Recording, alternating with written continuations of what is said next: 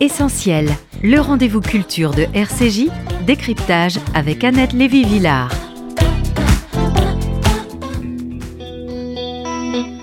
À vous autres, hommes faibles et merveilleux, qui mettez tant de grâce à vous retirer du jeu. Il faut qu'une main posée sur votre épaule vous pousse vers la vie, cette main tendre et légère.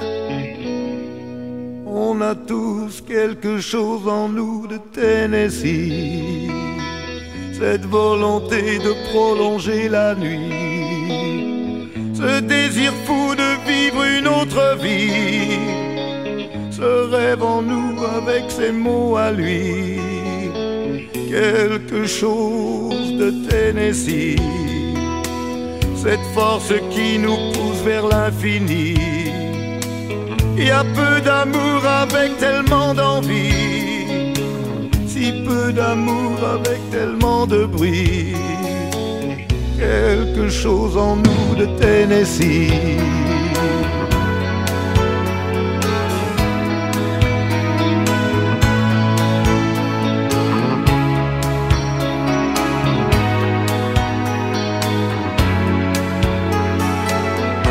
Ainsi vivait cœur en fièvre et le corps démoli, avec cette formidable envie de vie.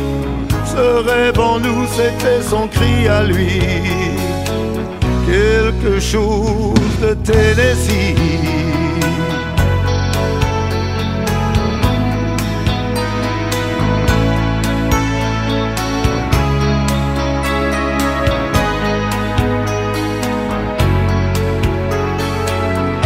Une étoile qui s'éteint dans la nuit, à l'heure où d'autres s'aiment à la folie, sans un éclat de voix et sans un bruit, sans un seul amour, sans un seul ami, ainsi disparu Tennessee.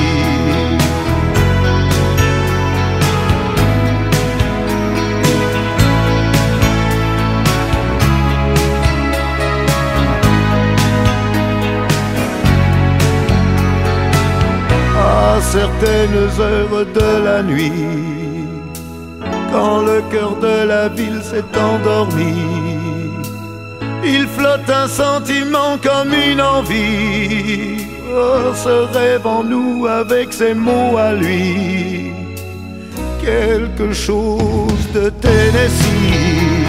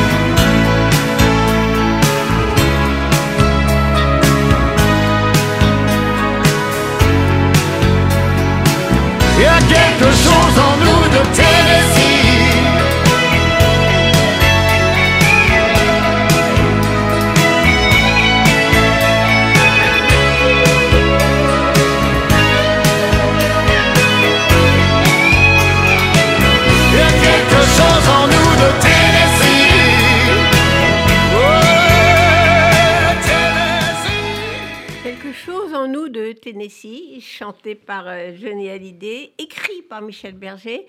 Donc euh, bonjour Yves Bigot. Avant même de parler de votre livre sur Michel Berger, est-ce que vous pourriez nous dire quelques mots sur cette euh, chanson magnifique? Tennessee, c'est qui Tennessee? C'est Tennessee Williams ou c'est Memphis Tennessee? Bah, C'est les deux justement. C'est alors la chanson est écrite à propos de Tennessee Williams, hein, dramaturge américain homosexuel, dépravé, euh, qui écrit beaucoup sur euh, les atmosphères délétères et marécageuses des relations euh, familiales et, amoureuses dans les quartiers plutôt malfamés de la Nouvelle-Orléans. Et Annette, vous avez raison, ça se mélange dans l'esprit, et je suppose que Michel Berger, qui ne faisait jamais rien au hasard, l'avait pensé et conçu ainsi, évidemment, avec l'image du Tennessee, alors qui est plus haut que la Nouvelle-Orléans, mais toujours sur les rives du, Mississippi, hein, qui descend de Memphis, Nashville, qui est pas très loin, dans le même, dans le même état, et c'est là où est né le rock. C'est là, c'est l'état d'Elvis, c'est l'état, alors non seulement euh, du rock originel, mais aussi euh, du rhythm and blues, puisque c'est à Memphis qu'étaient les studios Stax, donc de toute la glorieuse euh, musique rhythm and blues et soul des, années 60. Donc c'est ce mélange dans, voilà, dans, dans, dans, ce creuset en fait américain du Sud, hein, euh, qui part euh, de euh, voilà le long du Mississippi, de Memphis, qui va jusqu'à la Nouvelle-Orléans. Tout ça se voilà, tout ça se mélange et surtout tout ça parle à Johnny beaucoup, puisque évidemment ça n'est pas pour rien qu'on l'appelle euh, l'Elvis franco-belge. Donc il est en filiation directe de cette musique jusqu'à ses derniers jours. C'est resté sa musique, ce, ce rockabilly euh, originel. Euh, Johnny, c'était ça, même si Michel Berger a été capable de lui faire chanter tout à fait autre chose. Et puis Johnny s'intéressait beaucoup à Tennessee Williams et à, à ses pièces de théâtre. D'ailleurs, il a joué plus tard Tennessee Williams hein, au théâtre Édouard VII de manière absolument remarquable, parce que Johnny, c'était euh, l'acteur studio. Alors, c'était peut-être pas le plus grand comédien de la planète, mais euh, je peux vous dire que quand il était sur scène, en tous les cas, euh, au théâtre, personne ne contestait sa légitimité, en tous les cas pas moi. Et c'est la magie de ce morceau, mais comme souvent, c'est ça la magie des, je dirais, des, chansons ou des, des chansons pop. C'est quand ça arrive à invoquer tellement de choses à la fois et qui toutes parlent à la fois à l'esprit, puisque c'est quelque chose qui est pensé, mais euh, au cœur euh, et, au-delà de ça, à l'intime, au rêve.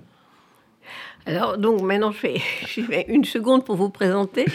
Euh, donc, je suis avec Yves Bigot, qui a un, CV tellement long qu'on peut même pas prendre tout le temps d'antenne. Mais c'est parce que je suis très âgé, c'est ça le problème. Non, vous avez commencé à 16 ans, vous avez commencé jeune, donc vous avez plongé dans cette musique depuis le début comme producteur de musique, comme manager, mm. comme euh, mm. patron de, de maison de production, comme critique musicale. Euh, enfin, vous avez fait tous les métiers de la musique. Sauf musicien. Sauf de jouer de la musique, et peut-être que vous avez eu raison de ne pas en jouer, je ne sais pas. oui, oui j'ai tout de suite vu qu'il y avait des gens plus doués que moi. Oui, euh, probablement. Voilà. C'est votre histoire que vous racontez en fait aussi dans la biographie que vous republié, mais que vous avez euh, complété, de Michel Berger, qui sort maintenant. L'original s'appelait Nous avons tous quelque chose de Tennessee, euh, enfin nous quelque chose de Tennessee. Le nouveau euh, livre que je montre pour ceux qui nous regardent, Michel Berger par Yves Bigot, aux éditions du Seuil, je montre à la caméra, s'appelle Michel Berger. Donc euh, aujourd'hui, vous êtes patron de TV5 Monde, mais vous avez comme le temps d'écrire euh, des romans et des livres. Bravo. je voulais donc d'abord vous demander qu'est-ce que c'est que nous avons encore quelque chose de Tennessee? C'est quoi ce quelque chose de Tennessee que nous avons aujourd'hui? C'est un peu ce double héritage à travers ce morceau, à la fois de, Johnny Hallyday, euh, d'ailleurs, je ne sais pas si vous avez remarqué, Annette, mais depuis ce mois de décembre euh, où euh, Johnny nous a quittés, il se passe beaucoup de choses négatives. Donc ça me laisse entendre que c'était lui qui tenait la baraque en fait dans ce pays. mais ça, c'est juste pour, pour la blague. Mais sans Johnny Hallyday, le rock serait resté une musique étrangère en France. En fait, c'est lui qui l'a francisé, qui l'a adapté, qui l'a incarné, évidemment ici. Et sans Michel Berger, je pense que c'est l'ensemble de euh, la musique ou de la pop euh, française d'aujourd'hui qui ne serait pas euh, la même. Il a vraiment, au tout début des années 70, avec Véronique Sanson, qui était sa compagne de l'époque, même s'ils n'ont jamais écrit un seul morceau ensemble, mais en revanche, ils ont inventé vraiment un style de musique. Ils ont modernisé ce qu'était la chanson française pour en faire une pop française en fait, où d'un seul coup, le rythme devenait euh, très important. Et, le phrasé aussi devenait euh, très important. Voilà. Où euh, effectivement, vous avez raison, non seulement ça swingait, mais en plus ça donnait un sens ben, un peu ce que je disais à propos de quelque chose de Tennessee, un sens qui est au-delà. Parce que la chanson française, euh, jusque-là, elle est héritée euh, des, euh, de notre glorieuse tradition poétique française. Hein. Elle est héritée directement de Rimbaud, Baudelaire, Verlaine, Mallarmé, Nerval, etc. Et la pop, c'est autre chose les paroles sont pas faites pour être euh, entendues religieusement ou euh, voire être lues sur la page, comme ça peut être le cas de euh, Brassens par exemple ou, Ferré, qui sont dans cette tradition poétique. Berger, Samson et, et, tous ceux qui sont leurs héritiers, c'est autre chose. C'est beaucoup plus direct ce sont des très bonnes paroles, mais ce sont des paroles de chansons. Ce sont pas des euh, poèmes, ça n'est pas fait pour être écrit, c'est pas fait pour être dit euh, sans la musique, mais ça touche aussi euh, profondément et d'une certaine façon, comme c'est plus simple, euh, ça s'insinue euh, peut-être plus loin et plus profondément dans, dans la mémoire. Alors en dehors des gens évidemment qui ont une mémoire fantastique et qui sont capables de, de, de, vous, répéter la Pléiade comme ça par cœur. C'était, disons-le, c'était un peu ringard la chanson française avant. C'était c'était voilà, c'était traditionnel. Elle n'avait pas été euh, américanisée et donc elle n'avait pas été libérée par euh, Plus le problème du français qui, en soi, le français ne swing pas, contrairement à l'anglais qui swing euh, naturellement du point de vue phonétique. Le français, non, c'est plat. Bien sûr, parce qu'on n'a pas d'accent tonique, bah contrairement à nos voisins, hein, italiens ou donc on a un handicap. espagnol ou portugais. Et puis aussi, la bande passante du français est la plus étroite au monde après le japonais. Exactement. Donc ce qui fait que c'est très difficile de monter ou de descendre en euh, parlant ou en chantant en français. D'ailleurs, quand euh, les Anglais ou les Américains veulent imiter euh, un Français, ils se mettent à parler. Voilà. On, voit que pour eux, c'est plus difficilement intelligible. D'ailleurs, c'est pour ça que quand, on va dans les bars, même au Canada ou aux États-Unis, on a l'impression que les gens crient.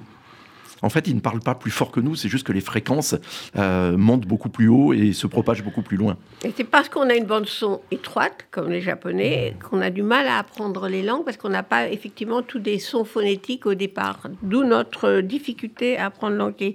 Alors, à cette époque, donc euh, fin 60, il y a deux mecs qui rament, qui n'ont pas de succès, qui sont des losers. Serge Gainsbourg et Michel Berger, qui n'arrivent pas à percer, à gagner leur vie. Euh, c'est quand même, quand on y pense aujourd'hui, c'est quand même euh, assez paradoxal. Qui, la France n'est pas prête pour entendre euh, Gainsbourg et Berger. Mais ils vont le faire en fait à travers des interprètes, et notamment tous les deux à travers des interprètes féminines. Euh, alors Gainsbourg, un tropisme absolu, hein, de Juliette Gréco euh, à Brigitte Bardot, en passant par euh, Catherine Deneuve, Isabelle Adjani, Vanessa Paradis. Jane Birkin. Jane, évidemment, bien sûr. Et, Michel Berger, ben, il, va, il va chercher et finalement, il arrivera à vraiment rencontrer le succès à travers Françoise Hardy hein, et Message personnel, qui est un, chef-d'œuvre. Qui est parlé qui parle au début, message personnel. Oui, bien sûr, bien sûr. C'est Françoise et d'ailleurs, alors ça c'est un coup de génie du Michel Berger, producteur et concepteur.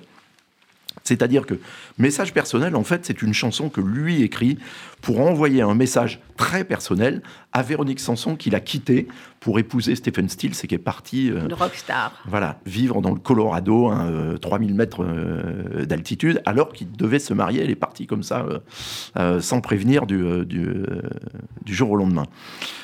Mais cette chanson, sans cette longue introduction parlée que vous évoquez, Annette, c'est une chanson presque banale. Et il a l'idée de demander à Françoise Hardy d'écrire elle-même cette introduction, évidemment qu'elle euh, qu'elle dit, et qui, elle, raconte ses propres difficultés de couple avec euh, Jacques Dutronc.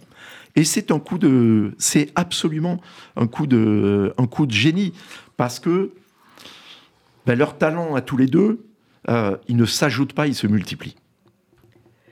D'ailleurs, euh, à propos de quelque chose de Tennessee, euh, c'est euh, Nathalie Baye qui parle au départ, c'est ça? Oui, bien sûr, c'est elle qui récite donc les, derniers vers de Une chatte sur un toit brûlant. et alors l'idée, parce que Michel, il écoutait tout, il s'intéressait à tout. En fait, l'idée, ils sont allés la prendre et ils l'ont fait de manière, on va dire, plus culturelle, sur un tube de Rod Stewart qui s'appelle Tonight's the Night, où sa compagne de l'époque, une petite comédienne du, euh, suédoise du nom de Brick Ekland. Elles sont toutes blondes, les compagnes de Ross Stewart sont blondes.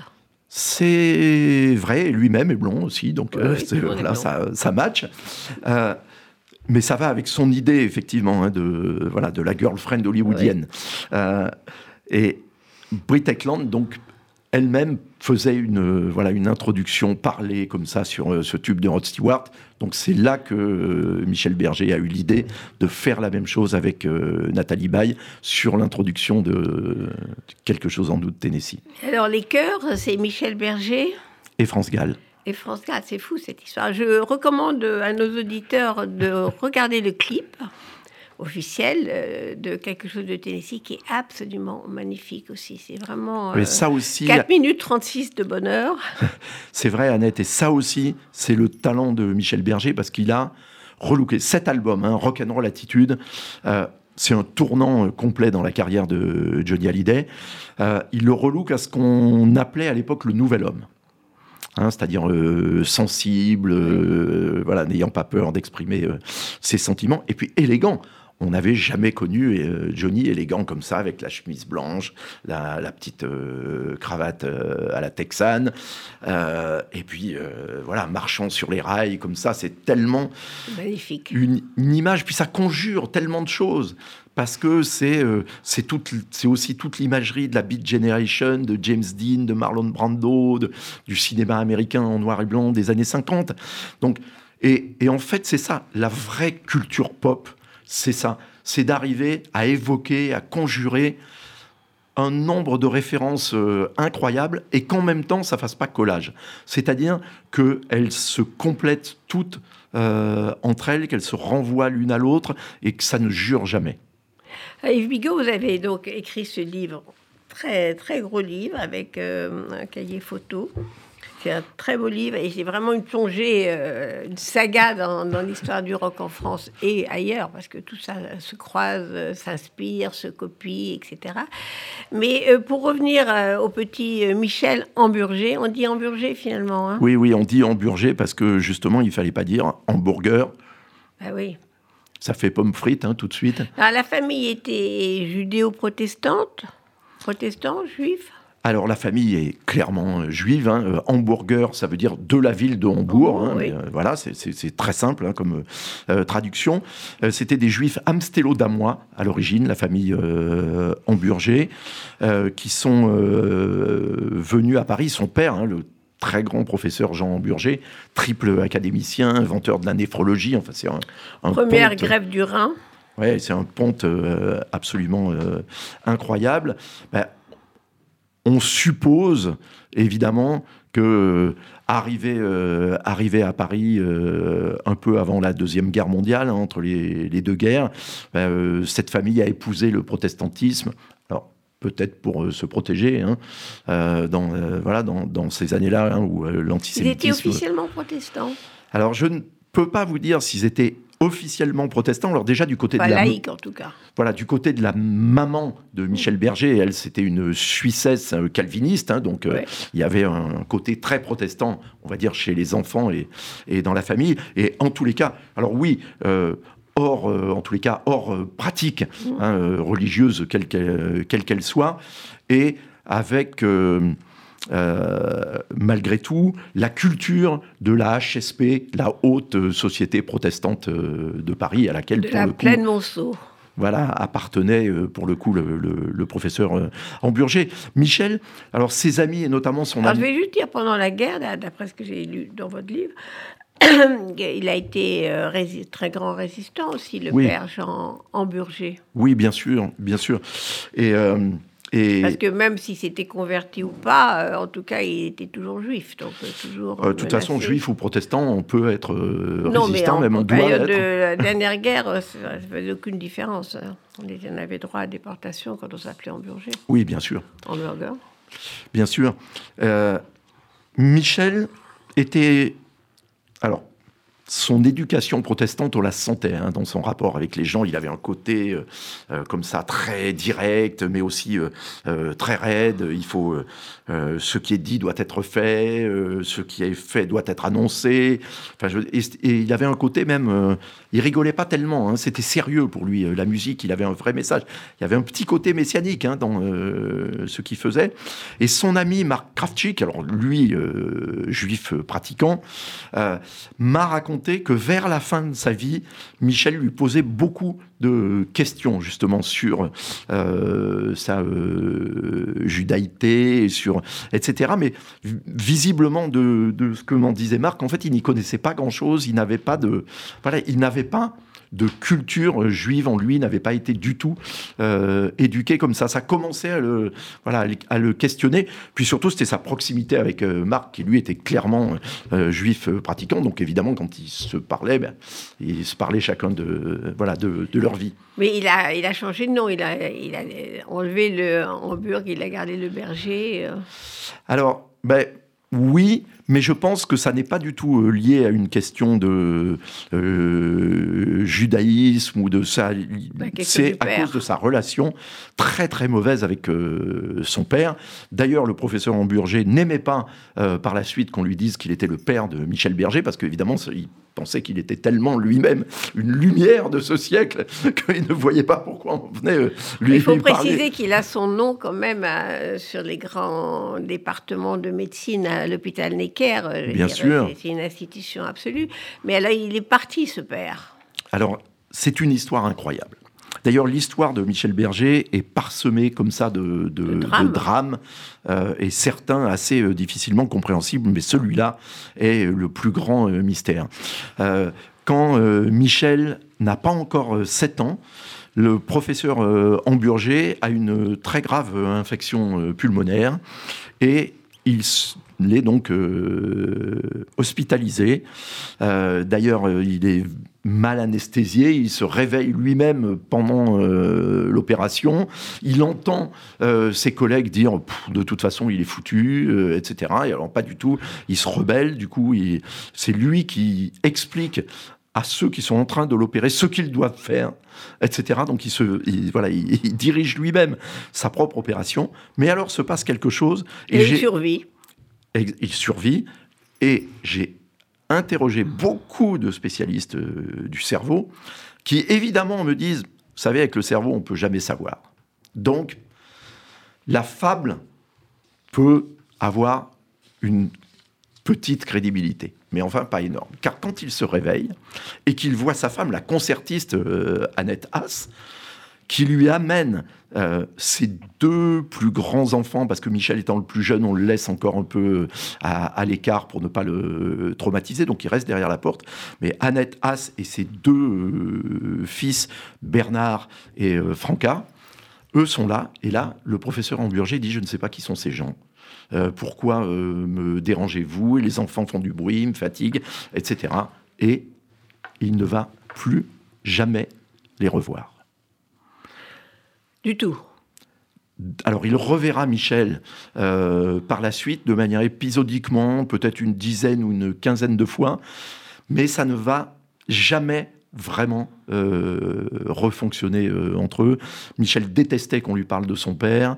Et il y a une archive qui est consultable à l'INA, qui est très très frappante. C'est une émission de FR3 où le professeur Hamburger est interrogé très longuement. Alors, il est polaire. C'est un personnage extrêmement imbu de lui-même qui parle comme on parlait sous la quatrième République. Et quand on lui parle de son fils, Michel Bernol, qui vient d'ailleurs lui jouer un morceau de Starmania au piano, et euh, il dit euh, Oui, la réussite euh, de mon fils dans un domaine très différent du mien, ça fait plaisir à son ascendance. C'est-à-dire qu'il est d'une condescendance absolument incroyable. C'est lui. L'ascendant, oui, c'est lui, bien sûr. Et il est. Euh, il parle de lui à troisième personne, quoi. Oui, quasiment, mais beaucoup moins drôle que Jean-Claude. Beaucoup moins drôle que Jean-Claude Van Damme, en revanche. mais alors, quand est-ce qu'il change de nom? Alors c'est au moment en fait où il va euh, démarrer sa véritable carrière euh, d'interprète. il, a parce qu'il a débuté euh, assez jeune, hein, à l'époque de, Salut les copains. Il figure d'ailleurs sur cette fameuse photo euh, historique de Jean-Marie Perrier. Donc il a 15 ans à peu près.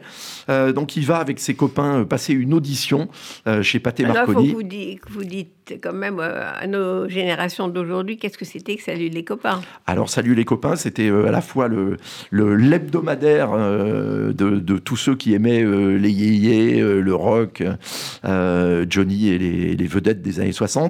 Et puis c'était l'émission quotidienne présentée par Daniel Philippaki de 17h à 19h tous les jours sur Europe 1, qui a causé une vraie révolution hein, culturelle à ce moment-là. Philippe Barton, Johnny Hallyday, Françoise Hardy, France Gall, Michel Berger, Jacques Dutronc, Michel Polnareff, fait, toutes les vedettes des années 60 dont on parle encore aujourd'hui et qu'on écoute encore euh, aujourd'hui. Donc ah c'était une vraie révolution euh, culturelle.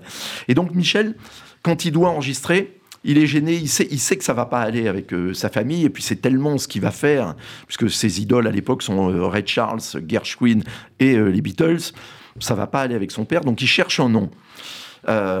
Et alors, il va trouver le nom, mais juste à côté de chez lui. C'est incroyable. La rue qui euh, coupe euh, le boulevard de Courcelles, donc, euh, où il habite, en face du parc Monceau, s'appelle la rue Georges Berger. Et donc, de Hamburger à Berger, ben, Michel Hamburger est devenu Michel Berger. Il a trouvé le nom euh, juste en sortant de chez lui et en tournant à droite. Mais en plus, à cette époque, ils changeaient tous de nom. Je veux dire, euh, Johnny Hallyday, euh, Richard Anthony. Bien sûr, tout le monde avait des pseudonymes. Avait des pseudos. Alors, pour faire américain, donc là, Michel Berger, ça, ça fait pas américain. non.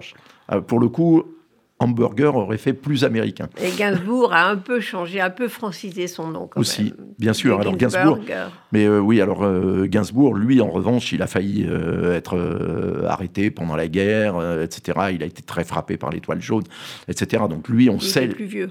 On, voilà, exactement. Lui, on sait quelle est la raison pour laquelle il a voulu franciser absolument son nom. Oui, bien sûr. Mais c'est des circonstances très différentes.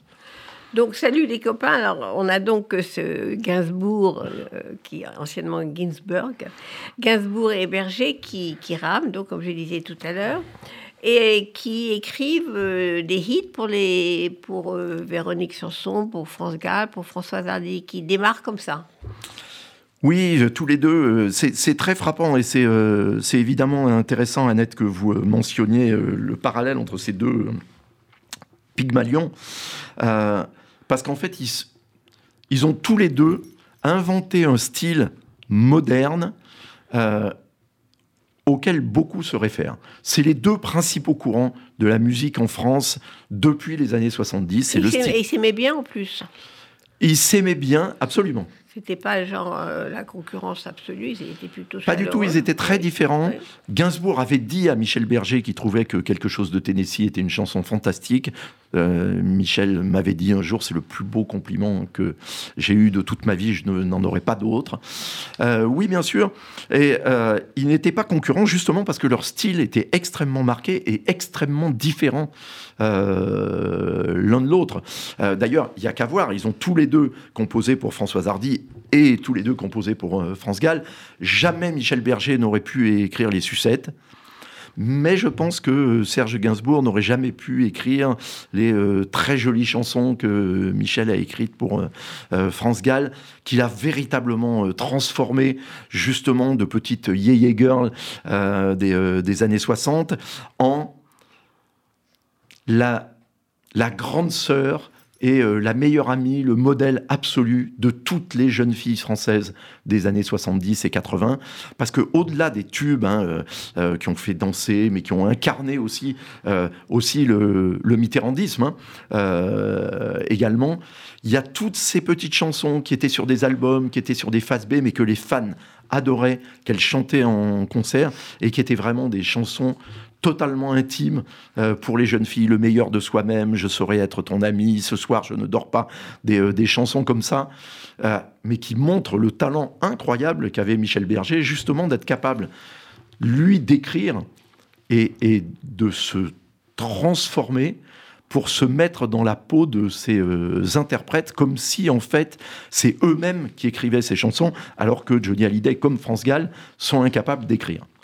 Alors, Gainsbourg a dit, vous citez dans votre livre, Yves Bigot, France Gall m'a sauvé la vie, j'étais un marginal. Alors, il parle de l'Eurovision, quand il a gagné l'Eurovision avec France Gall. Oui, bien sûr, euh, poupée de cire, poupée il de son. Il est très conservatif, il est marrant, il est très... Avec poupée de cire, poupée de son. Donc, il, il devient, euh, il sort de la marginalité.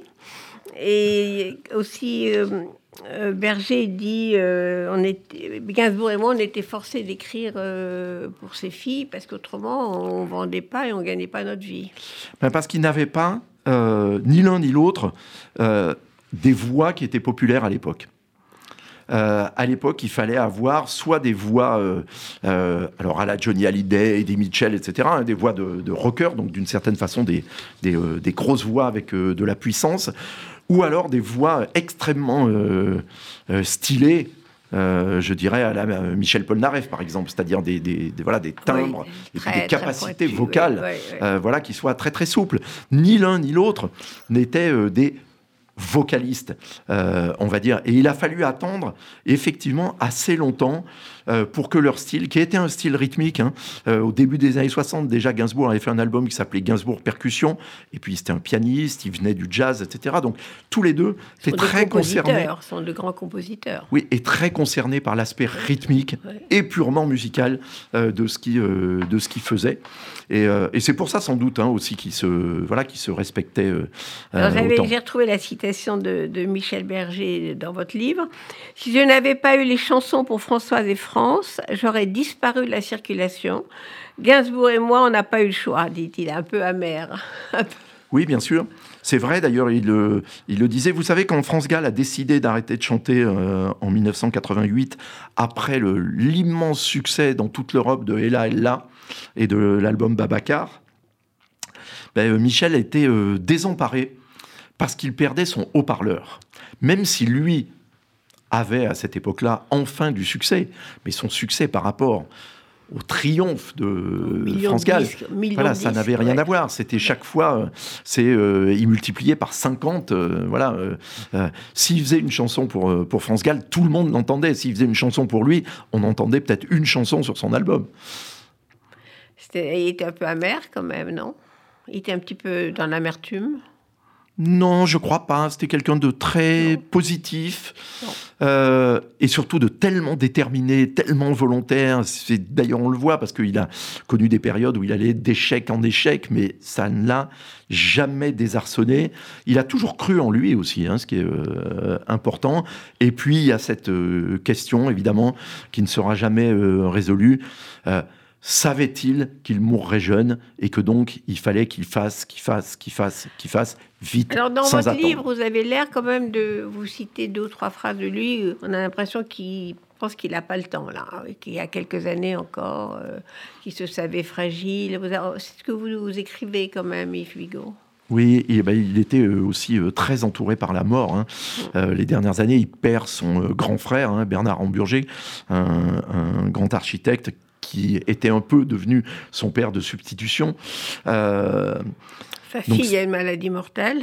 C'est euh, voilà, c'est euh, terrible. Il sait donc sa fille euh, va mourir in, Pauline inexorablement.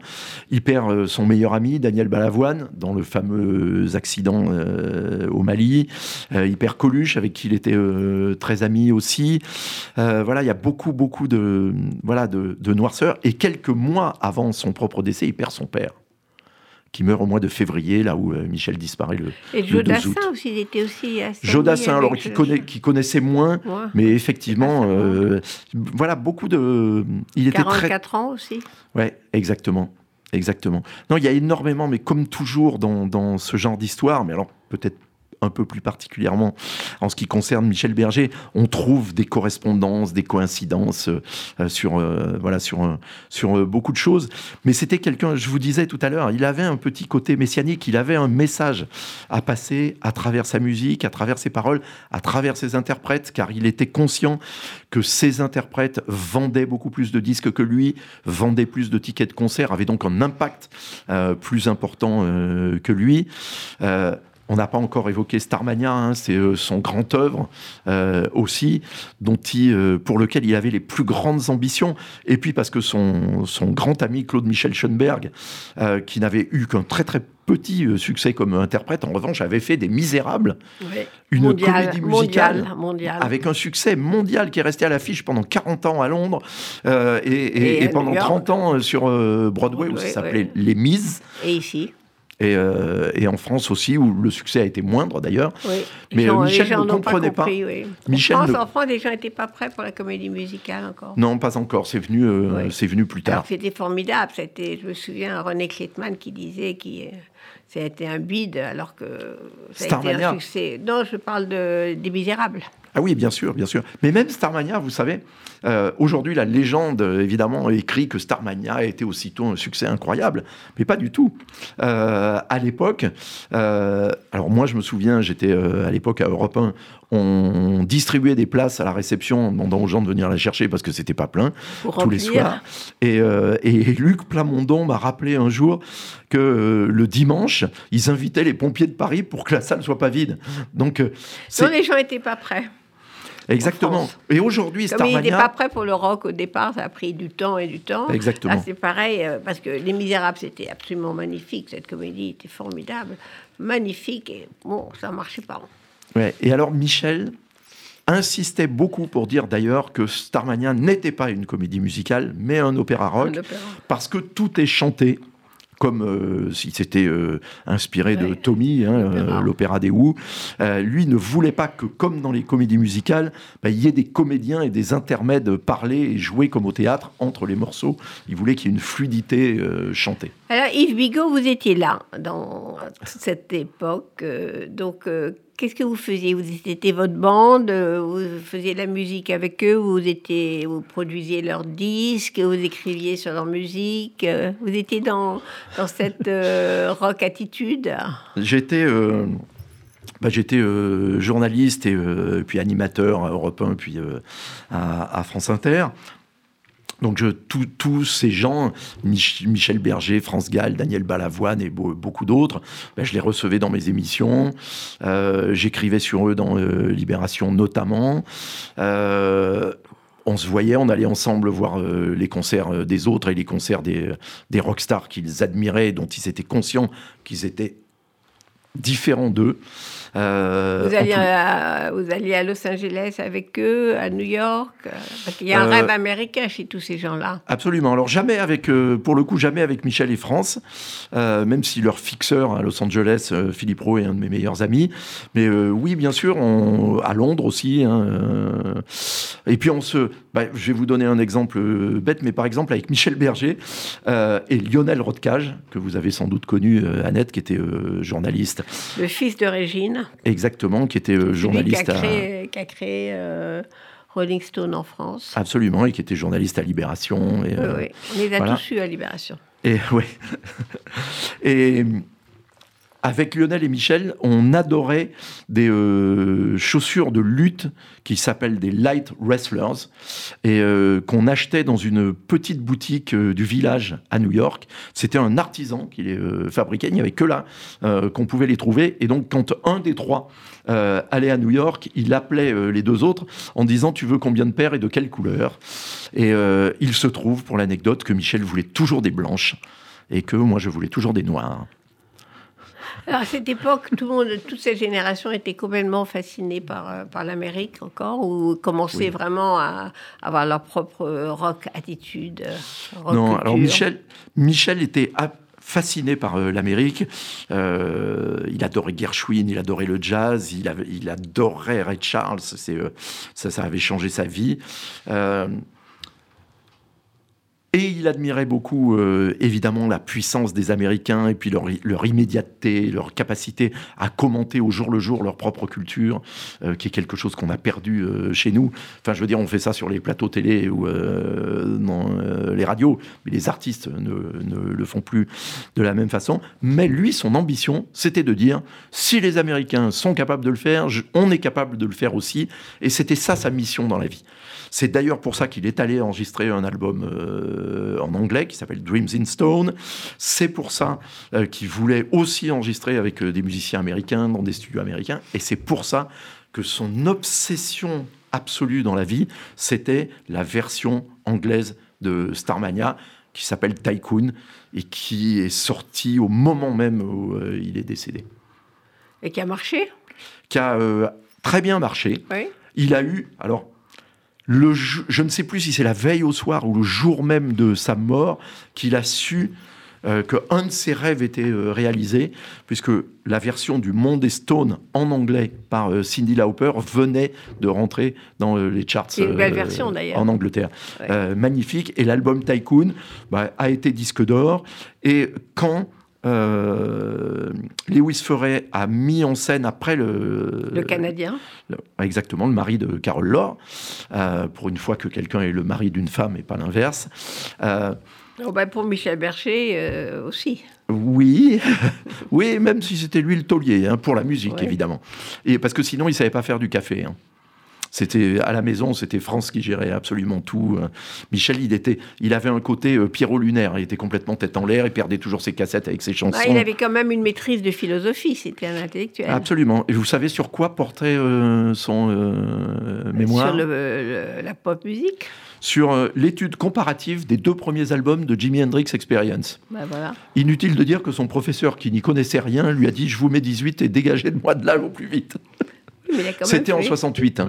C'était en juin 68 hein, aussi. C'était pas n'importe quel. Euh, il a quand même eu ça. Voilà. Euh, moment de, passer une, une maîtrise de, de, philo. Mais oui, Michel était fasciné par l'Amérique, mais il voulait prouver aux Américains qu'on était aussi bons qu'eux. C'était son obsession, c'était le but de sa vie. Alors, ils ont réussi, cette génération-là. C'est vrai qu'ils ont, comme vous, vous le montrez dans votre livre, ils ont créé un vrai rock français et, pas une copie. Au début, c'était une copie euh, francisée de, des tubes américains, mais c'est devenu effectivement une vraie culture française. Donc, ils ont réussi toute cette génération. vous pouvez énumérer, les noms sont incroyables. Allez-y, énumérez. Mais non, c'est ceux qui sont encore vivants. C'est extrêmement frappant justement de voir la, la, densité euh, euh, de, de, et en France, mais euh, au Royaume-Uni, aux États-Unis. C'est incroyable. C'est comme un peu les, philosophes, les poètes et les écrivains de la fin du 19e. Quoi. C'est des, générations comme ça, euh, spontanées. Alors à quoi c'est né euh, Des historiens et des sociologues hein, expliqueront de quoi c'est né. C'est la première fois dans l'histoire de l'humanité que la jeunesse, à la fois, est suréduquée, et par ailleurs, c'est la première fois qu'elle a le pouvoir d'achat et que donc elle peut dicter sa culture à ses aînés. Ça n'était jamais arrivé, ça ne s'était jamais produit. Il y a le plein emploi hein, en France à cette époque-là. Hein. Jusqu'en 1962, la France est la deuxième puissance mondiale. On, semble avoir euh, oublié euh, ça, mais c'est euh, c'est incroyable.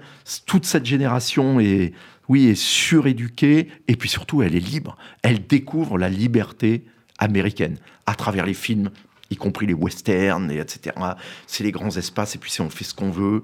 On, est, on devient des individus. C'est le moment où la société s'individualise, où on n'est justement plus euh, le fils d'eux, le petit-fils d'eux, l'arrière-petit-fils d'eux, et puis on est de tel endroit et on va pas tellement bouger. Si on en bouge, c'est peut-être pour aller faire le service militaire ou aller à la guerre, malheureusement. Euh, voilà, là d'un seul coup, on entre dans euh, le monde moderne et du coup, il n'y a pas de frein, il n'y a pas de barrière à l'expression euh, personnelle et à l'expérimentation euh, artistique. Ça vient sur les traces de la Beat Generation, en France, des existentialistes, hein, très important. Tout ce qui se passe au sortir en fait de la deuxième guerre mondiale et euh, de la libération euh, en France, c'est un, bouillon de culture absolument incroyable.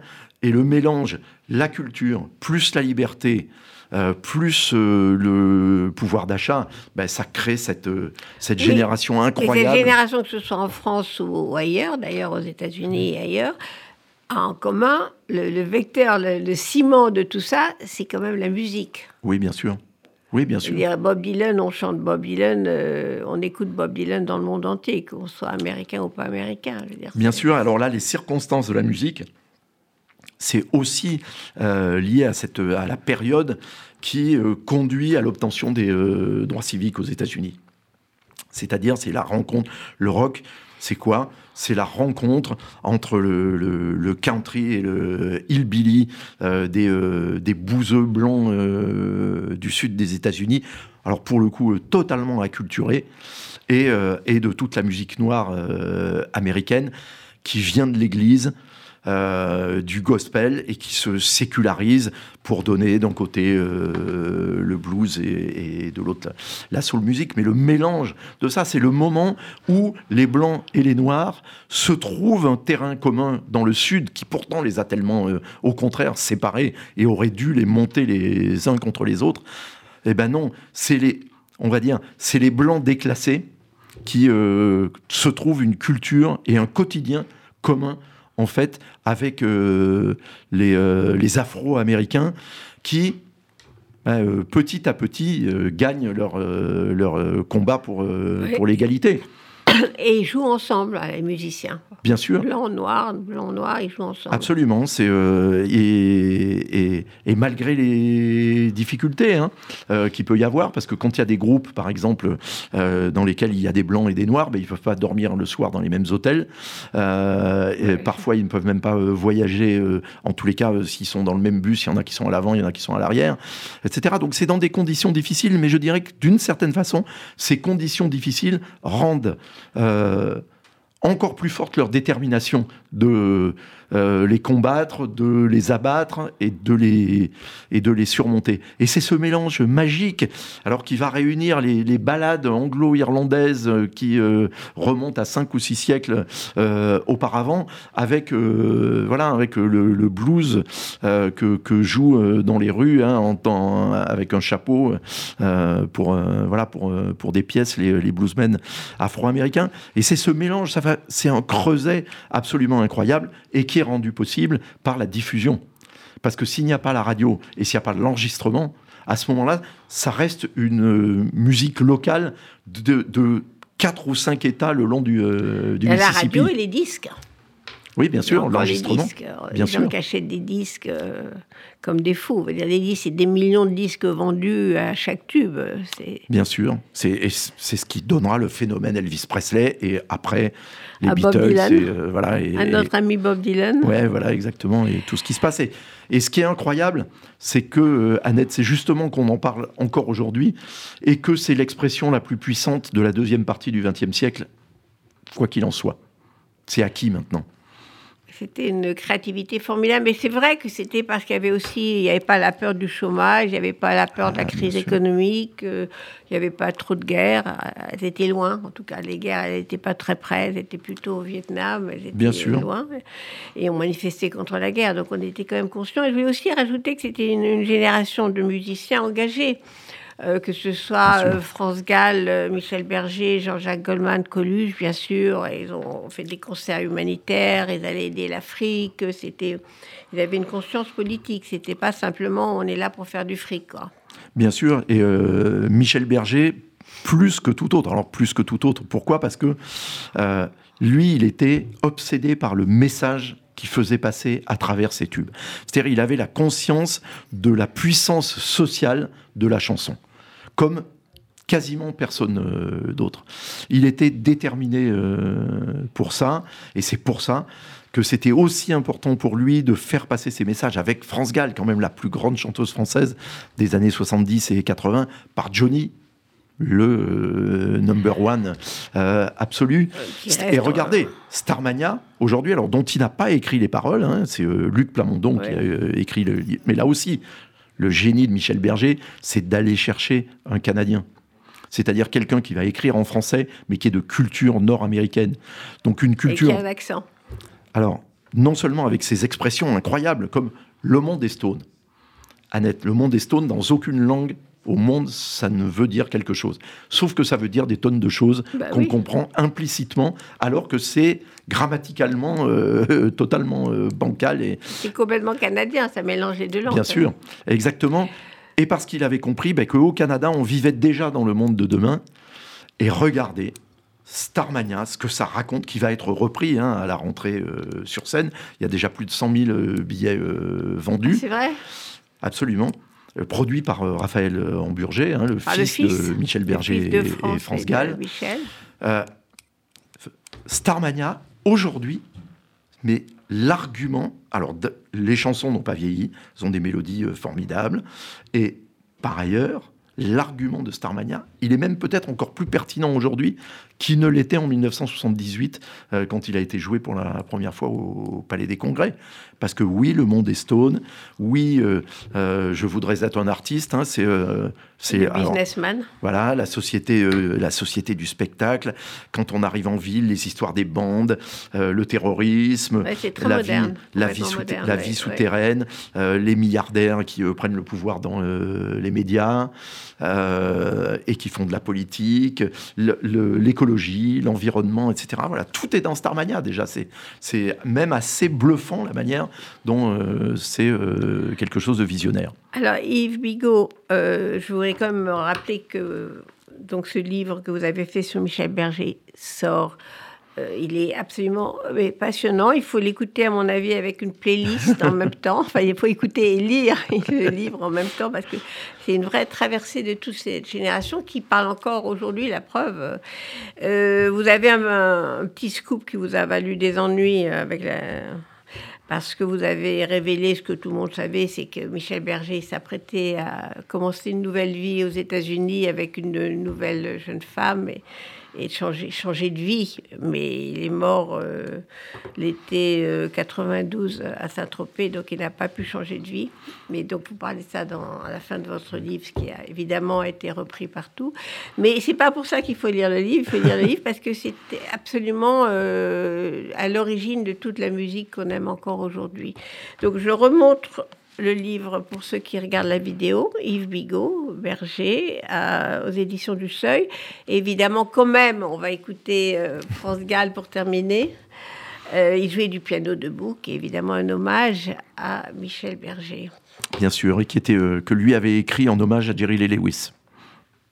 Voilà, Eh ben, elle a repris et visiblement, elle parle de, de Michel Berger.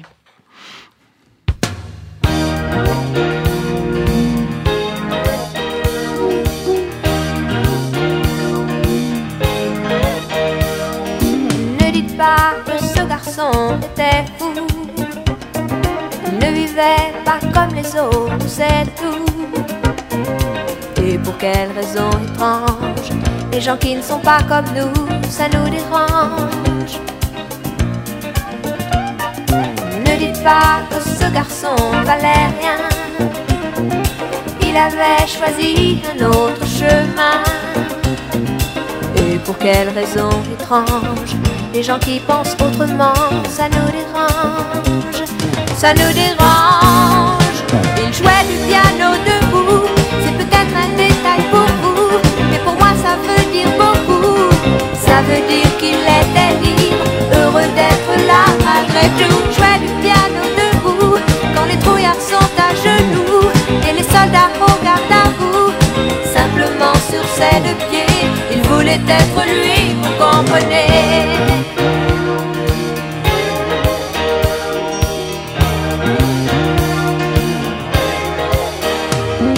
Il n'y a que pour sa musique qu'il était patriote. Il mort au champ d'honneur pour quelques notes. Et pour quelle raison étrange Les gens qui tiennent à leurs rêves, ça nous dérange. Piano, pleurait quelquefois. Mais c'est quand les autres n'étaient pas là. Et pour quelle raison bizarre son image a marqué ma mémoire, ma mémoire. Il jouait du piano debout, c'est peut-être un détail pour vous, mais pour moi ça veut dire beaucoup. Ça veut dire qu'il était libre, heureux d'être là malgré tout. Jouait du piano il chantait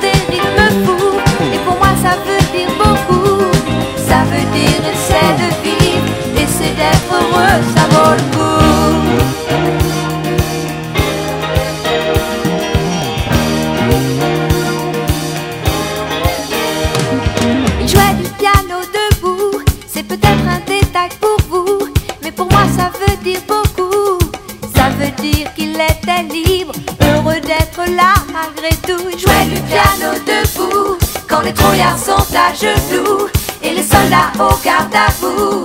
Simplement sur ses deux pieds, il voulait être lui.